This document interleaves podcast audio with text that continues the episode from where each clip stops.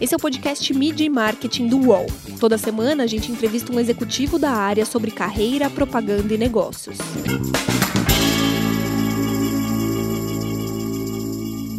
Como é ser criativo fazendo publicidade para remédio? Como a inteligência de dados tem alterado a forma de fazer publicidade? E quais são as diferenças principais de atuar nessa área e de outros setores da economia? Meu nome é Renato Pesotti e para falar sobre esses e outros assuntos, a gente recebe o Renato Câmara, que é diretor de marketing da área de cuidados com a saúde da GSK. Tudo bem, Renato? Olá, Renato. É muito prazer. Obrigado pelo convite. Obrigado a você pela participação. Bom, para começar o papo, eu queria que você explicasse para a gente quais são as marcas que estão nesse guarda-chuva da GSK que você atua. Claro. Então, a GSK, na verdade, ela é composta por três grandes unidades de negócio, né? A unidade de farma, que são remédios realmente é, com prescrição, a unidade de vacinas, e a gente tem essa nossa unidade que a gente chama de produtos de consumo para cuidado com a saúde, que é a, a qual que eu faço, que eu represento e, e lidero o time de marketing, que basicamente são produtos que não necessariamente são APCs, como cremes dentais, é, ou fixadores de dentaduras, fora de próteses, é, ou propriamente produtos que são que requerem que são ATC, que são aqueles produtos que estão na farmácia, mas que você não precisa entregar uma receita, né, para entregar. É, e quando a gente fala hoje, a gente acabou de passar por uma joint venture com a Pfizer é, desde novembro do ano passado, no qual a GSK Consumo, né, que se eu puder chamar desse jeito, ela se tornou a maior empresa do mundo de produtos de consumo para cuidado com a saúde. Né? E, e, com grandes marcas, né? A gente tem e que foram muito complementares com toda a fusão, desde Eno, que é uma das principais marcas do Brasil do mercado de OTC, a Centro, que é um multivitamínico super consolidado, Sensodine, como um creme dental para sensibilidade, a Divil, que é um dos maiores analgésicos hoje, Corega, Sorrisal, Cataflan, e aí tem algumas outras marcas, mas definitivamente as, as seis primeiras que eu mencionei são as grandes, as grandes atrizes aqui da nossa estratégia, da nossa empresa. Quando a pandemia chegou ao país com mais força, é, muitas empresas deixaram de anunciar. Elas ficaram em compasso de espera, né? Vocês tiveram que fazer o contrário também, né? Como foi o planejamento disso? Olha, Renato, eu posso te dizer que foi um, um processo muito, muito tenso, muito acelerado, mas que foi muito importante para a gente, né? Porque sendo uma empresa de saúde, num momento como o da Covid, é um momento que a gente tem que parar e entender de fato como a gente oferece o melhor portfólio, o menor cesta de produtos para o consumidor que está precisando de saúde, né? ou que está preocupado né, com a saúde. Então, a gente fez uma série de trabalhos. A primeira coisa que a gente fez foi dar um passo para trás. E um passo para trás não em termos de investimento, mas de pensar, de fato, qual a priorização certa de marcas que a gente precisa ter que faça sentido nesse momento com a Covid, né, com esse momento que a gente está vivendo de pandemia. É, com um cuidado sempre muito grande, porque a última coisa que você quer, ou que nós queríamos, é que soasse de qualquer forma oportunista.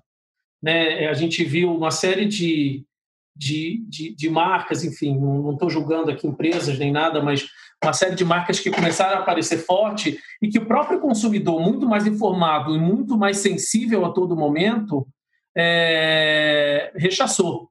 Né? Então, a gente teve uma questão que não só um papel de repriorizar todo o papel de marcas, mas também é, adaptar o contexto criativo, o contexto das nossas peças, para que, de fato, a gente estivesse falando com o consumidor é, o que ele precisa saber, né? seja educacionalmente, com algumas categorias como multivitamínicos, por exemplo, que é uma categoria super relevante é, dentro de um, de um, processo de pandemia como o que a gente está vivendo, né? seja propriamente com fixador de próteses, que são pessoas mais idosas, que a gente sabe que são grupos de risco, e que tem uma questão que não é o caso de eu ficar mostrando pessoas indo e pulando numa praia, que não cabe mais esse sistema. Então a gente teve um processo realmente de repriorizar e ajustar o contexto.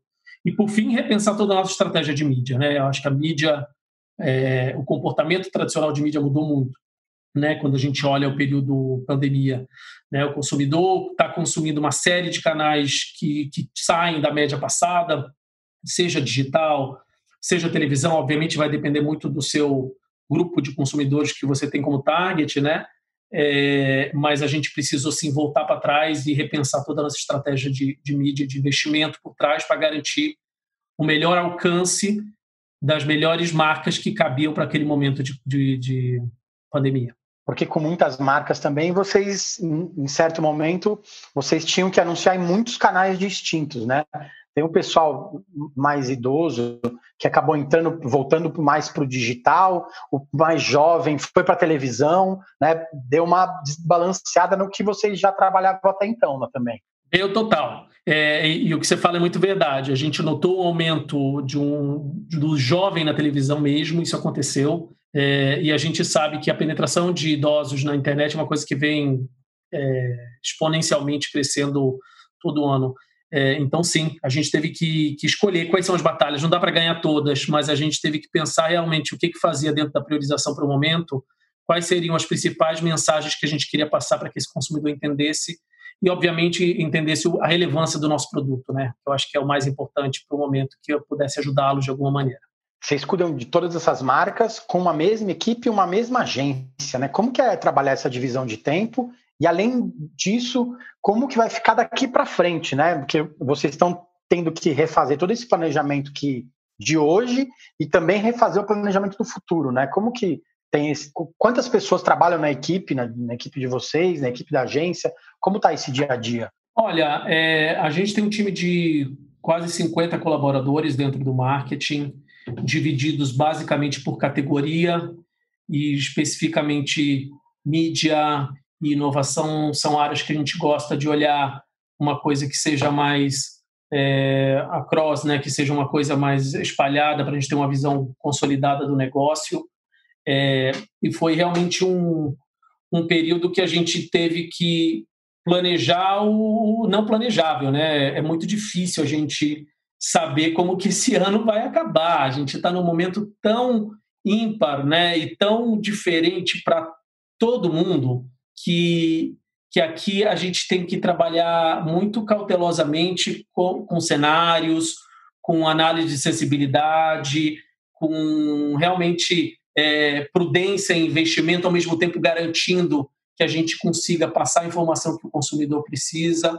E, e, não só isso, voltando para o seu ponto, a gente também atua hoje numa agência. A gente acabou de fazer uma concorrência no Brasil importante para o Brasil. A gente está tá consolidando todas as nossas contas, exceto uma marca nossa, com a Publicis na, na plataforma GSK, que é uma a Publicis hoje já é nossa agência global de mídia, né? Mas o Brasil é, vai ser um, um, o único país onde a GSK vai unir criativo com mídia né? E, e a gente está montando esse, esse exército. A gente tem um, eu tenho uma ambição muito grande junto com todo o nosso time de liderança da, da unidade de consumo. A gente precisa continuar fomentando e acelerando o Brasil e, e ter um parceiro de mídia que realmente tem uma base sólida de inteligência de dados, que tenha uma base sólida criativa, que o Brasil globalmente é um mercado referência em aspectos criativos, de campanhas, etc é, é super importante. O time que a gente tem é um time muito robusto, um time dedicado para a gente,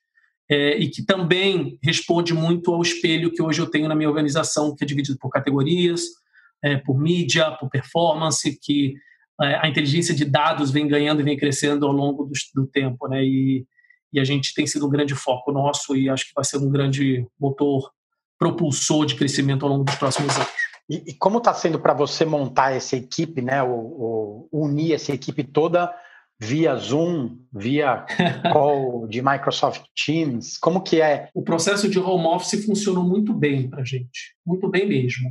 É claro que, que tem a perda do relacionamento, a perda de alguma coisa da qualidade. Ao mesmo tempo, acho que culturalmente para o brasileiro é, forçou a gente a ser um pouco mais disciplinado também, né? Quando a gente faz processos de comunicação virtuais, como, enfim, com Teams, etc., eu acho que tem um processo realmente de, de adequação. Tem sido, obviamente, desafiador em termos de recrutamento, fechar time, porque é um processo realmente complexo, mas é, em termos, quando a gente pensa em comunicação, eu acho que está funcionando bem. É, e acho que a gente tem tudo para dar certo. Como que é, que é ser criativo para fazer propaganda de remédio ou de cuidados com a saúde que você diz, né? É, tem muito detalhe, é quase uma arte ou é praticamente parecido com as outras com os outros setores? O que, que você pode falar para gente? Olha, eu acho que, sem dúvida, tem uma peculiaridade, né? Quando você pensa em, em construção de campanhas no mundo de OTC, né? nesse mundo que são remédios isentos de prescrição, naturalmente existe um código de conduta, né? Um código de conduta, de fato, que que, que tem o principal objetivo, e esse código de conduta, seja da Anvisa, seja da BNIP, que são organizações reguladoras nossas, né? mas que tem um principal objetivo que é como que você educa esse consumidor, porque no fundo você está falando de automedicação. Né? É, então, quando eu penso em aspectos criativos, eu não vejo uma grande barreira, né? porque no fundo o meu objetivo como marca, é, e quando eu penso nas oportunidades que a gente tem com, com todas as categorias que a gente opera, são, são objetivos de gerar é, o desenvolvimento dessas categorias no Brasil, porque são categorias que têm uma oportunidade imensa no Brasil ainda. Né? Então, e para isso, quando eu junto isso à peça criativa, no fundo eu estou falando de relevância. Né?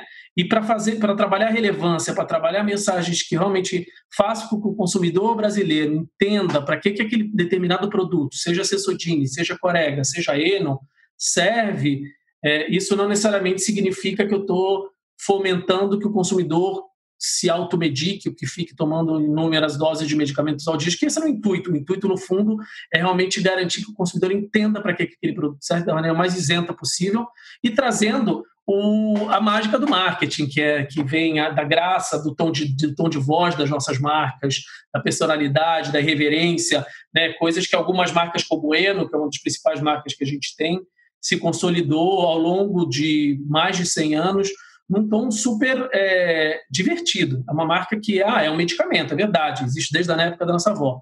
Mas é, é uma das poucas marcas que eu vejo hoje sendo medicamentos isentos de prescrição que conectam com o jovem né, de uma forma muito natural. Né, e que faz parte de uma rotina com essa, essa pessoa que está entrando na, na vida adulta, né, que começa a se correlacionar e os hábitos alimentares ficam um pouco pior, é, se tornam um pouco piores. E, e a gente vê que tem maneiras é, engraçadas, divertidas, naturais, emocionais de se comunicar com o consumidor, mesmo que você seja, no fim do dia, um medicamento. É diferente, né? Porque é diferente fazer um, um jingle para Guaraná com pipoca, que a pessoa sai no dia seguinte para comprar um Guaraná, e fazer um jingle para Eno a pessoa sai no dia seguinte para comprar, para ir na farmácia buscar um remédio, né? Definitivamente. É, a, a, conexão emocional é parecida, mas são, são fins diferentes, na verdade, né? Sem dúvida, sem dúvida. E, e mas, é, é mas eu acho que a abrangência, e eu acho que o mundo, de uma maneira geral, dessa indústria, está evoluindo muito. E eu acho que a gente, profissionais de marketing, né, como, como eu, como você, a gente puxa, a gente precisa puxar um pouco qual é o tipo de, de cara que a gente quer dar para essa indústria, né?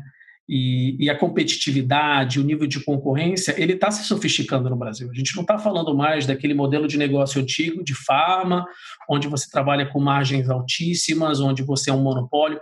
Não, a minha, a minha concorrência é altíssima, eu tenho players super agressivos hoje, então a, a gente precisa matar um leão por dia e se reinventar desde o ponto de vista de comunicação, de inovação, com qual é a, a, frequência certa de inovações, de novas mensagens, de produtos, de embalagem que seja, para que você continuamente garanta um mercado que é percebido como um mercado antigo ou inadequado, né, para uma, uma coisa que seja atual. E o Brasil pede, o consumidor está muito mais, tá muito mais é, é, ele tem muito mais informação, ele está muito mais hoje imbuído e mais preocupado em querer entender o que, que sua marca é, quais são, o que está por trás, quais são as causas, quais são suas essências, quais são os valores que essa marca traz, que, que eu acho que tira hoje a gente de um modelo status quo é, do passado. E acho que a, nós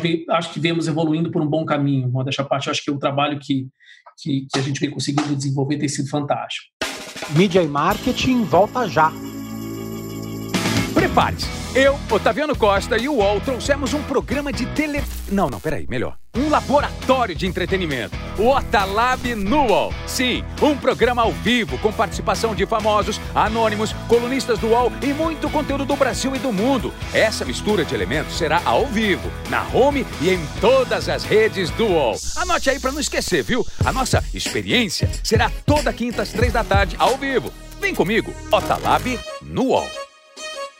O UOL tem uma novidade que vai ajudar a sua empresa a entrar no mundo digital. É o Meu Negócio Não Para, que ajuda pequenos empreendedores do Brasil a superar o cenário de crise provocado pela pandemia da Covid-19. Acesse uol.com.br barra Meu Negócio Não Para.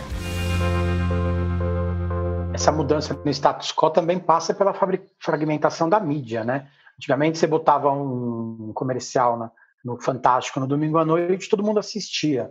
Você é, colocava um, um, anúncio na Veja, todo mundo via. Agora não, né? Se você não atingir seu público diretamente, certamente ele não vai ver nada da sua marca, né?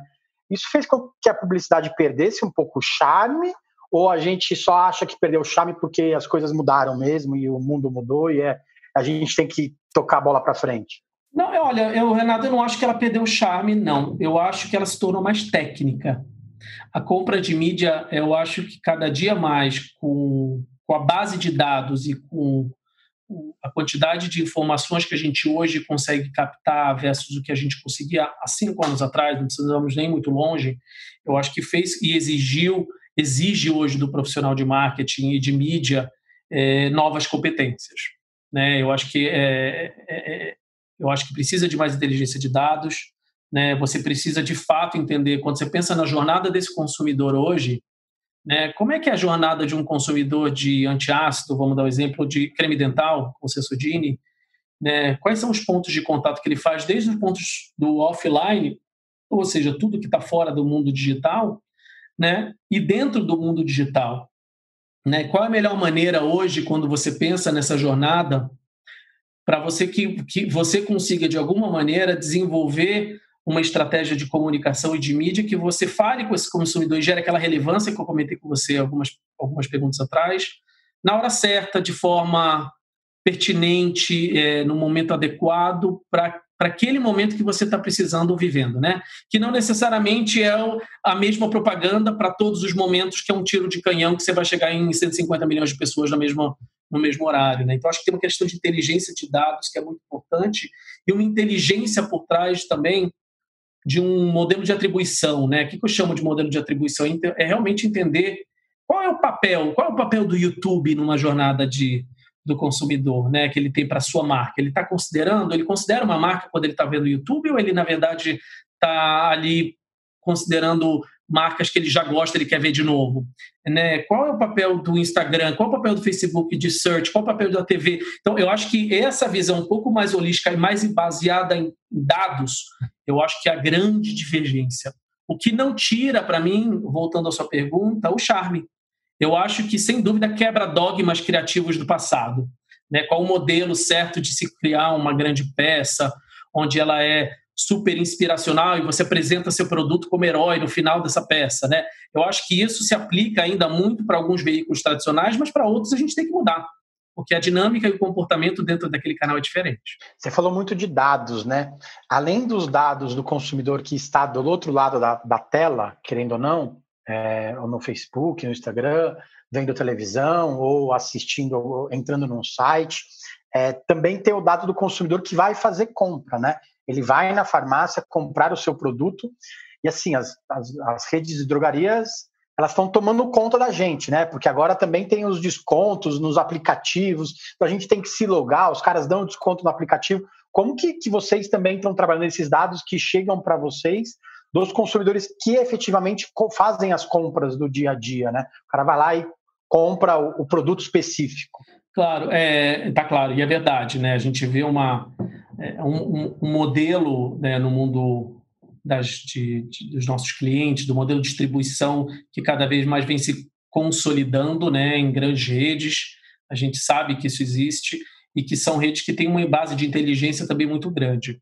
Né? Então, é, hoje, quando a gente fala desse, dessa pessoa que vai na gôndola ou que vai ao ponto de venda fazer a compra, né, a gente olha de fato qual é a cesta que esse consumidor compra? Obviamente, eu não, eu não sei e nem tenho o intuito de romper aquele, aquele ponto de privacidade, saber quem é. Em nenhum momento, obviamente, nenhuma marca, nenhuma empresa é, viola a privacidade. Acho que isso é um aspecto número um de trabalho, ainda mais numa indústria como a nossa, que é super regulamentada. Né? Mas é mais, mais entender os hábitos de compra. Quais são os hábitos de compra desse consumidor? Quais são as cestas de produto que esse consumidor usualmente compra, né? Cesta de produtos você diz em relação ao que ele compra junto naquele dia ou aquele ou se ele compra uma coisa, ele compra outra, né? Só para ficar claro também para o ouvinte. Exatamente, exatamente. Assim, quando você vai numa farmácia, ah, eu compro Sensodine, ah, eu compro água e compro também um pastilha Valda, por exemplo. É, né? Então, eu, isso traz algumas inteligências para a gente conseguir mapear quais são as adjacências de categorias que fazem sentido para determinado comprador de ponto de venda, que é o shopper, né, que a gente fala. Isso ajuda muito na inteligência, até para você conseguir agregar valor para esse consumidor. Né? É, quando você pensa em oferta, quando você pensa em que tipo de dinâmica de visibilidade que você quer fazer é, num ponto de venda, porque eu posso estar numa área de, de, de creme dental, ao mesmo tempo, se eu sei que um consumidor que usa creme dental para sensibilidade também usa é, shampoo, é, eu, te, eu sei que eu tenho algumas oportunidades, seja de mídia é, cooperada, seja de parcerias com empresas desse segmento, para que no momento da compra desse consumidor eu tenha uma oferta de produto que seja mais interessante, mais relevante para ele, que faça sentido com o que ele busca. Então acho que eu vejo com muita, com base bastante sólida, isso vem crescendo muito e acho que tem sido um caminho que não só eu, mas todos os nossos concorrentes têm se desenvolvendo significativamente. É, hoje a gente vê muito isso nos supermercados, principalmente, né? A gente praticamente entrega tudo que a gente comprou na mão do, do, da rede, né? Fala assim, ó, comprei tudo isso, tá, pessoal? A próxima vez vocês me dão esses descontos, por favor. É, você falou um pouco das redes sociais, né? É, no mês de julho, a gente viu algumas marcas dos Estados Unidos é, com, com, fazendo um boicote ao Facebook e às outras redes sociais. É, a GSK é uma marca global, vocês não entram no, não entraram no boicote, mas como você vê que as empresas têm feito para é, se mostrar para o consumidor também, para o público, né? Elas têm, elas têm que, têm que se posicionar o tempo todo, né? Como que uma empresa é, como vocês se posicionam para o consumidor hoje, na verdade? Eu acho excelente essa pergunta. Eu acho que isso volta num ponto de responsabilidade social para mim. É, a gente tem uma vantagem quando você está trabalhando numa empresa é, multinacional que tem uma certa relevância no mercado, é, você tem uma obrigação. Né? Uma obrigação não só de servir os seus produtos e garantir que você está dando esses produtos com a melhor qualidade, no preço mais justo, é, e da forma mais coerente para esse consumidor, mas eu acho que é uma oportunidade, muitas vezes, de você ajudar a questões que fazem sentido para a comunidade. Né? É, eu acho que o, o que aconteceu é, com o boicote ao Facebook, eu entendo o movimento e acredito que seja ou não uma forma que a gente tem como empresa, né, como as empresas conseguem influenciar um modelo que tende a, que vislumbra, na verdade, diminuir, seja discursos de ódio, seja, enfim, qualquer outra coisa que, que, que, a empresa tem. Então, como eu vejo isso, eu acho que a empresa tem uma responsabilidade, sim, de uma maneira ou outra, se posicionar com relação a questões que são relevantes. E quando eu trago isso para o mundo de marcas, eu, eu acredito, eu particularmente, pessoalmente, eu acredito na mesma coisa. Eu acho que marcas que têm ponto de vista são marcas que realmente é, no consumidor brasileiro atual são marcas que são mais respeitadas muitas vezes.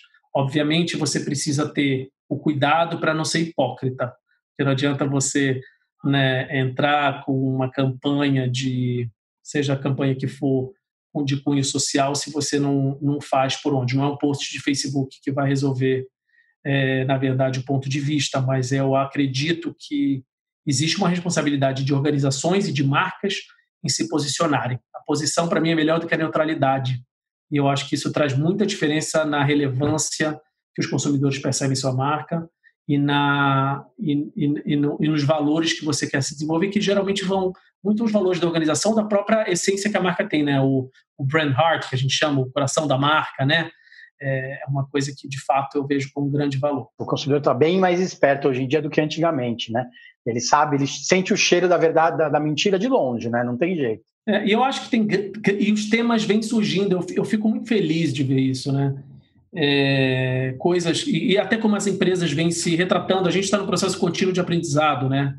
A gente, eu tive um caso com uma, uma campanha que aconteceu recentemente do, do Portas dos Fundos e a gente teve uma conversa pró, próxima e que gerou por, um, por uma fatalidade, porque não teve a menor intenção da Porta dos Fundos, um tema sobre gordofobia, né, que é um tema que é super relevante e, e o que eu achei mais interessante foi a maneira como a Porta dos Fundos acabou tratando o assunto, né?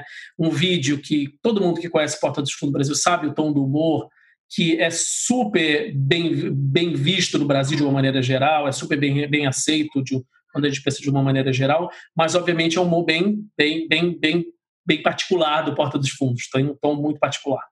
Né? E, e, e, eu achei bacana que no momento que saiu esse tom, esse reverso sobre o ponto de gordofobia, a maneira com que a Porta dos Fundos fez foi abrir uma live dentro da Porta dos Fundos para falar sobre gordofobia, trazendo uma pessoa que foi a mais impactada com o tema, que criticou muito um dos vídeos e trouxe ela para uma entrevista. Eu fiquei muito impressionado e acho que é, é a maturidade que o mercado vem se desenvolvendo para trabalhar temas sensíveis como esse.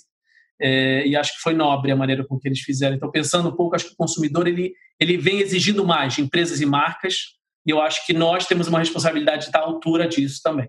Legal. É, eu queria que você citasse uma campanha que você tem muito orgulho de ter participado. Você olha até hoje e fala assim, nossa, isso foi muito bacana, isso foi muito bom ter feito. Ah, eu, eu, uma campanha que eu adoro é, que eu acho que é realmente fiel à essência da marca, é a campanha que a gente chama da Briga com a Comida de Eno. É, é uma campanha que a gente já está no ar há alguns anos. Né? A gente varia o alimento. É engraçado que a gente, quando a gente vai desenvolver ela, a gente fala agora vai ser a batata frita. Então a gente, e a gente discute, obviamente, todo o emblema. Por quê? Eu acho que é uma campanha, de novo, de um medicamento, mas que ela é, ela é tão fiel à, à relação do brasileiro com a comida, que é tão importante na nossa cultura, né?